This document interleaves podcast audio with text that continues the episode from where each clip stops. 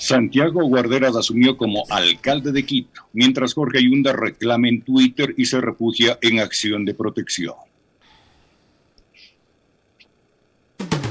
Tema polémico.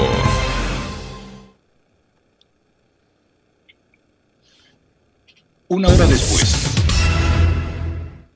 Una hora después de que la jueza Grimanesa Eras revocara las medidas cautelares que impedían la remoción de Jorge Yunda, este 19 de julio, alrededor de las 20 horas 45, en el Salón del Consejo Metropolitano, Santiago Guarderas firmó la resolución con la que dejó de ser vicealcalde y asumió la alcaldía de Quito. Acto seguido, Santiago Guarderas suscribió una comunicación dirigida al gerente general del Banco Central del Ecuador, Guillermo Avellán, para que le conceda las claves del municipio. Esto se dio con la presencia de varios concejales que respaldaron la remoción de Jorge Yunda aprobada el pasado 3 de junio. Los actos de corrupción y la ineficacia administrativa obligaron al Consejo a tomar la decisión de remover al alcalde. Hemos observado estrictamente el debido proceso. Ha llegado la hora de dar por concluido este penoso capítulo en la historia de la capital, dijo Santiago Guarderas, y adelantó que en los próximos días se presentará un proyecto de reactivación económica. Mientras esto sucedía en el Consejo, a través de Twitter, el exalcalde Yunda remetió contra Guarderas y los concejales mediante una serie de mensajes. Existe una sentencia constitucional que dejó sin efecto el informe de la Comisión de Mesa y sin motivación la resolución de remoción, lo que ocasiona su nulidad. Estamos en un Estado constitucional de derecho y justicia. El viernes se pronunciará la Corte Provincial y acataré, escribió Yunda, refiriéndose a la audiencia que atenderá la acción de protección que la suspendida jueza Belén Domínguez le concedió en forma parcial. En otra publicación, Yunda dijo, señor Santiago Guarderas, el incumplimiento de orden legítima de autoridad competente es un delito. Existe una acción de protección que evidenció la vulneración de mis derechos y eso está aún por resolverse en la Corte Provincial de Justicia. Alexis Moncayo tiene la palabra sobre este tema. En Pichincha opina. Siete de la mañana con ocho minutos. Hoy martes 20 de julio de 2021. Me había olvidado de mencionar la fecha en el saludo. 20 de julio de 2021, martes. Por cierto, hoy me toca vacunación de acuerdo al cronograma del Ministerio de Salud Pública. Así que hoy, hoy me toca pinchazo. ¿Cómo? ¿Reclamar la cerveza? No sea loco, Carlitos, por favor. Si yo estoy con, con miedo, no he bebido todo el fin de semana y tampoco voy a beber después de la, de la vacuna.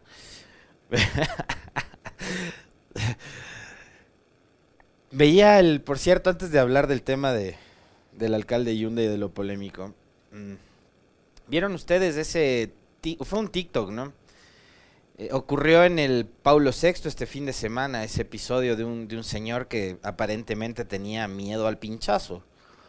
Em, yo, créanme, me identifico plenamente con el hombre del, del video de la que ha circulado en las redes sociales porque si hay algo a lo que le tengo miedo después de las alturas es a las agujas. Así que no me hace de verdad que mucha gracia el pinchazo, pero creo que es oportuno decir que digamos hay que hacer de menos ese, ese hecho específico porque lo importante en realidad es estar inmunizado y estar inoculado, ¿no? Hay que soportar el pinchazo para poder cuidarnos entre todas y todos. Y fíjense ustedes que ayer voy a hacer, voy a, salirme del libreto antes de hablar del tema Yunda y guarderas. Eh, ayer que, que, las ministras de Salud, la doctora Garzón y la ministra de Cultura, la señora Machu, que estuvieron visitando la prefectura de Pichincha y las instalaciones de Pichincha Humana, donde hay un punto de vacunación y desde ayer se empezó a vacunar, me parece que a más de 4.000 gestores culturales de la capital. Y desde, desde mañana se van a poder vacunar también eh, ciudadanos que no pertenezcan a ningún tipo de gremio ni demás. Eh, ahí en las instalaciones de Pichinchumán estuvieron recorriendo las ministras con, con, la prefecta este centro de vacunación. El llamado de las, de las autoridades, ¿no? tanto de las ministras como de la prefecta, era a los ciudadanos a que asistan a todos los puntos de vacunación en orden. Si es que hay la posibilidad, eh, como por ejemplo en Pichinchumana, vayan a partir de mañana. Y si no, pues a quienes nos toca, eh, de acuerdo al cronograma del Ministerio de Salud, pues lo haremos eh, respetando aquello en los lugares en los que se nos asigne, de acuerdo a la planificación que han coordinado tanto el Ministerio de Salud como Consejo Nacional Electoral. a propósito de eh, la parroquia en la que usted vota, el tema de la geolocalización, etcétera, etcétera. Pero el llamado, les decía yo, de las ministras y de la prefecta era vacúnense. Vacúnense. Y si ya se puso la primera vacuna, tiene que ponerse la segunda dosis. No puede perder de vista aquello. No es que ya me pusieron la primera y con eso me olvido y estoy totalmente inmune y listo y resuelto el tema de, del, del, del virus este, ¿no? El virus está y fíjense ustedes, ahora que ya se ha confirmado por parte del Ministerio de Salud de que la variante Delta ya llegó a la capital de la República, que era un rumor sobre el cual se empezó a especular durante el fin de semana, pues ahora con más razón todavía usted, su familia, sus amigos, las personas cercanas, tienen que acudir a vacunarse, tienen que eh, llegar a los puntos de vacunación y, e insisto, el llamado es si ya se puso la primera vacuna, que pase el tiempo eh, que tenga que pasar, creo que son 28 días, ¿no, Carlitos? Que le señalan, 28 días para que asista nuevamente eh, a colocarse la segunda vacuna. Así que ojo con ese detalle, ojo con ese detalle. Hay que estar pendientes de las fechas de nuestra primera vacunación, que corran los 28 días y vamos nuevamente por esa segunda dosis para para estar completamente inoculados. Muchas gracias del cafecito, siempre oportuno a esta hora de la mañana, 7 con 12. Bueno, ahora sí, vamos a lo, a lo que nos plantea Santiago Herrones, dice, no pasa nada. No, sí, hay que, no, no, eso es secundario el tema de, de la cerveza. Vamos porque tenemos que estar vacunados. Vamos con el tema de la alcaldía de Quito. A ver, A esta hora creo que el, el doctor Jorge Yunda ya tiene que como eh, que aceptar lo que ha sucedido el día de ayer, que es eh, el hecho de que Santiago Guarderas ha asumido la alcaldía de esta ciudad.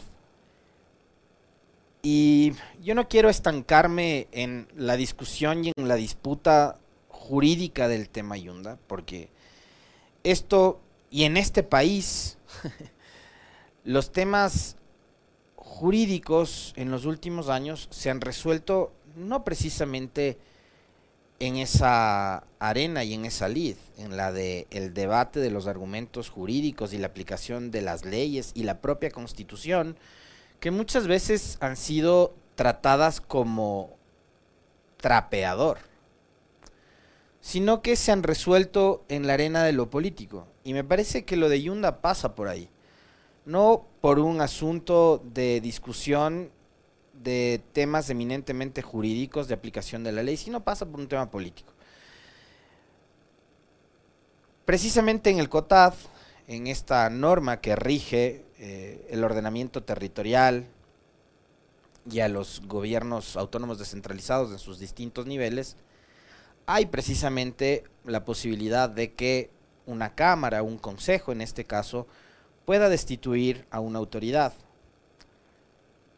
El tema es que en este caso en particular, a mí no me quedan del todo claras las, digamos, la relación que existe entre las motivaciones que tuvieron para sacarlo y las que finalmente fueron las causales que terminaron definiendo la destitución de Yunda, ¿no? Que tiene que ver con no haber llamado a un asunto de rendición de cuentas o alguna cosa por el estilo, porque lo que les molestaba de Yunda aparentemente era la supuesta corrupción que había en su municipio y otras cosas que terminaron, creo que eso sí, afectando muchísimo más la imagen del alcalde y sobre lo cual en este espacio, por ejemplo, le hemos pedido en varias ocasiones una respuesta y a mí por lo menos, no sé si a ustedes, pero a mí al menos no me ha resultado del todo convincente las respuestas del alcalde. Por ejemplo, uno de los hechos más bochornosos y que creo que terminó convirtiéndose en la gota que derramó el vaso en el caso Yunda es la intromisión de su hijo en asuntos que nada tenía que hacer. Y creo que ahí, por ejemplo, yo encuentro una, eh, un vacío gigantesco en el relato de Yunda a la hora de defenderse. Yo no sé qué hacía el hijo de Yunda metido en los asuntos políticos o los negocios de, del municipio. Eh, el alcalde tenía que haber sido muchísimo más delicado y mantener a su hijo completamente al margen de su administración municipal. Pero a pesar de aquello, les insisto, a mí no me queda del todo claro eh, el tema del asunto de las motivaciones que tuvieron los 14 concejales que terminaron votando por la remoción de Yunda con respecto de los primeros motivos o causas o razones por las cuales se empezó a cuestionar y a criticar al alcalde Yunda. Un alcalde que si ustedes se fijan en sus récords, hace un año exactamente, estaba en la cúspide, ¿no? Era probablemente uno de los alcaldes mejor evaluados de la región por el manejo de la pandemia, pero fíjense ustedes cómo fueron eh, cayendo eh, poco a poco. Un señor Flamula le molesta que diga este país. Bueno, es de este país, pues el Ecuador es de, es de este país, nuestro país, ya le voy a contentar diciendo nuestro país, nuestro país. Se fijan en cada cosa. Em, pero lo de Yunda me parece que no termina, digamos, no, no, termina de convencer del todo la remoción. De verdad que no termina de convencer del todo. Y lo que, lo que le deja a uno es ese sabor amargo de que en el Ecuador, digamos, es muy fácil desprestigiar, denostar o deslegitimar una administración empezando a señalar y acusar de corrupto, de mafioso, de lo que sea, eh, sin pruebas. Y fíjense ustedes que el, tema judicial de Yunda todavía está ahí. No se resuelve el asunto judicial y la adquisición de esas famosas pruebas y demás. Que habrá que ver finalmente cuál es la decisión o la resolución que, que adopta la justicia con respecto, con respecto a eso. Pero mientras eso sigue su curso y los tiempos que tiene que tomar en los en los tribunales, políticamente ya se resolvió remover a Yunda. Y saben a mí qué es lo que me preocupa, es el, precedente que se deja, porque si mañana ustedes o cualquier ciudadano decide, por ejemplo, inmiscuirse en la política, y resulta que por alguna razón, porque su apellido es Yunda, o porque su apellido es no sé, no es de la alcurnia, de las élites, o no pertenece a las grandes familias de buena cuna, de la capital, de cualquier otro cantón o provincia, viene la gente influyente de esa sociedad, que decide además promover una destitución, y se bajan una elección como ha ocurrido ahora con Quito. A mí, créanme, más allá de Yunda, porque este no es un asunto de Yunda o de guarderas, que además eso también lo vamos a conversar, porque creo que también para la anécdota, ¿no? Yunda llega a la alcaldía acompañado de guarderas como su primer concejal en la lista, en su lista de concejales. Y es guarderas quien termina haciéndolo a un lado a Yunda. Yo no voy a hablar de traición, ni mucho menos, pero les dejo a ustedes para que lo analicen, ¿no? Guarderas fue concejal de las listas de Yunda, Guarderas termina subiéndose a la alcaldía de Quito, promoviendo además la destitución de Yunda, que fue su alcalde. Pero vuelvo al origen de esta conversación y yo les planteo a ustedes en qué en qué estado queda la democracia de este país. Y fíjense que lo de Yunda es una más de las cerezas de este pastel, porque 84 asambleístas ya decidieron bajarse una elección popular en el 2000, 2018, 2019, que fue la elección de los consejeros de participación ciudadana.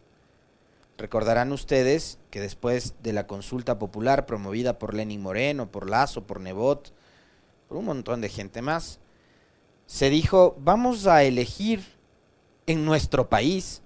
Vamos a elegir a los consejeros de participación ciudadana ya no por concurso ni a dedo, vamos a elegirlos democráticamente.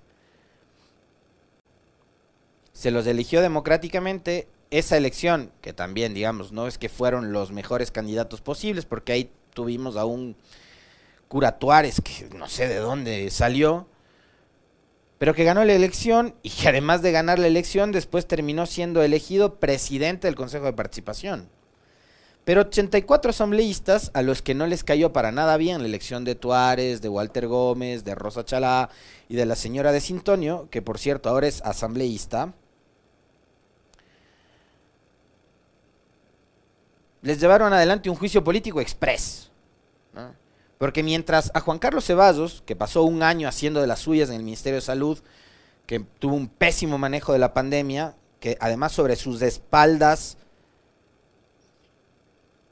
cargará la vida de al menos 40, 50 mil personas que murieron durante la pandemia, se demoraron una eternidad en llevarle a un juicio político a Juan Carlos Ceballos, pero a los consejeros de participación ciudadana, esa asamblea desastrosa le promovió un juicio político express. Y en cuestión de dos, tres meses, afuera, los cuatro consejeros de participación ciudadana.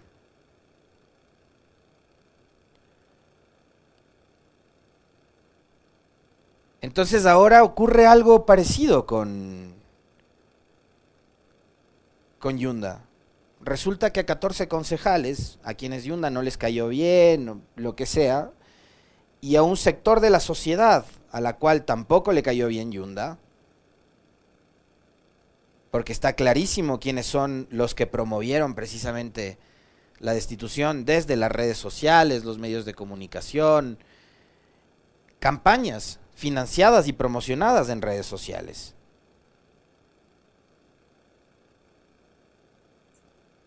No les cayó bien el alcalde y bueno, hay que promover su destitución a través del mecanismo que sea, en este caso la remoción, votando 14 de 21 concejales y, nos, y, afuera Yunda, ¿no? Y fuera alcalde.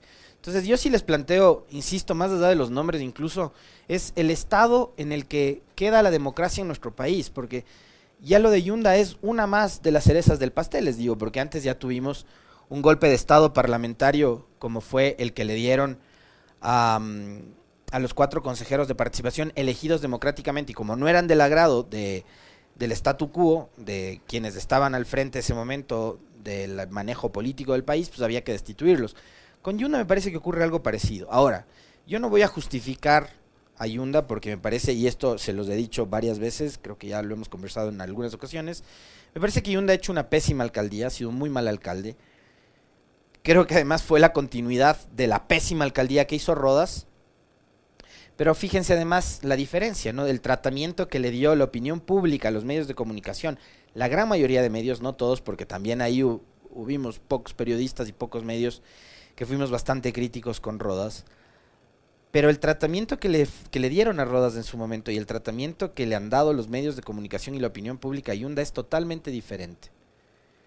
Incluso con unos relatos y con unos tintes de momento bastante clasistas y racistas. Tema que lo hemos conversado en varias ocasiones aquí con el propio Yunda.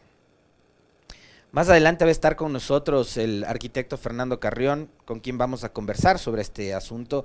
Y esto es algo que yo siempre les voy a recordar porque cuando sale elegido Yunda, y fíjense ustedes que Carrión fue parte del equipo asesor que tuvo Yunda en un primer momento en la alcaldía, donde uno pensaba que, que tenía más o menos clara la hoja de ruta que iba a seguir su alcaldía y que tenía algunas luces como para sacar adelante la ciudad.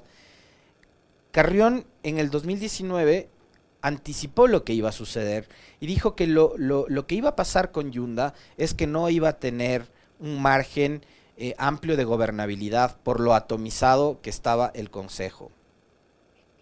Y creo que no se equivocó. Y ahí están los resultados. Un Consejo atomizado, con un alcalde además muy gelatinoso a la hora de moverse políticamente, porque una de las cosas que también se le recrimina a Yunda es no haberse definido políticamente le termina costando ahora la alcaldía. El, armar una mayoría eh, móvil con bloques de dos, tres, cuatro concejales que terminaron después votando en su contra, de no consolidar una mayoría que le dé gobernabilidad, no a su consejo, doctor Yunda, sino a la ciudad.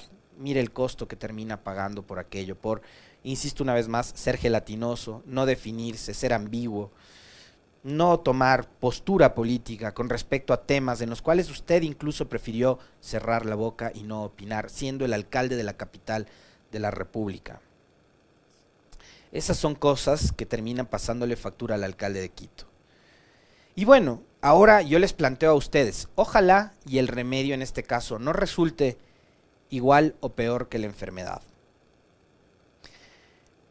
Yo les decía el otro día, habrá indudablemente entre los 21 concejales la excepción a la regla, porque no creo tampoco que todo el consejo sea lo que aparentemente es un desastre. Habrán quienes se salven, habrán quienes sí están pensando en la ciudad, más allá de hoy, por ejemplo, la elección de la vicealcaldesa o la repartición de las empresas metropolitanas públicas, o quienes están mirando al municipio y a la ciudad como un botín el tiempo, el tiempo les dirá a guarderas y a los de su entorno, a los que ayer cuando ingresaba al salón del consejo le aplaudían y le abrazaban como diciendo conseguimos el objetivo, ¿no? Algo menos, más o menos parecido a lo que pasó con Lenin Moreno.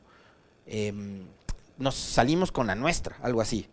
Entonces, el tiempo dirá si es que quienes como guarderas y su entorno eh, eh, tenían la razón, había motivos para sacar la Yunda, iban a ser una mejor alcaldía, tienen todavía un trayecto que recorrer al frente del municipio y el tiempo nos dirá a los quiteños si es que esto que han hecho hoy ustedes, señores concejales y doctor Guarderas, fue lo mejor, era o no lo mejor para la ciudad. Por eso les digo, el tiempo nos va a decir si es que el remedio resulta igual, peor o mejor que la enfermedad.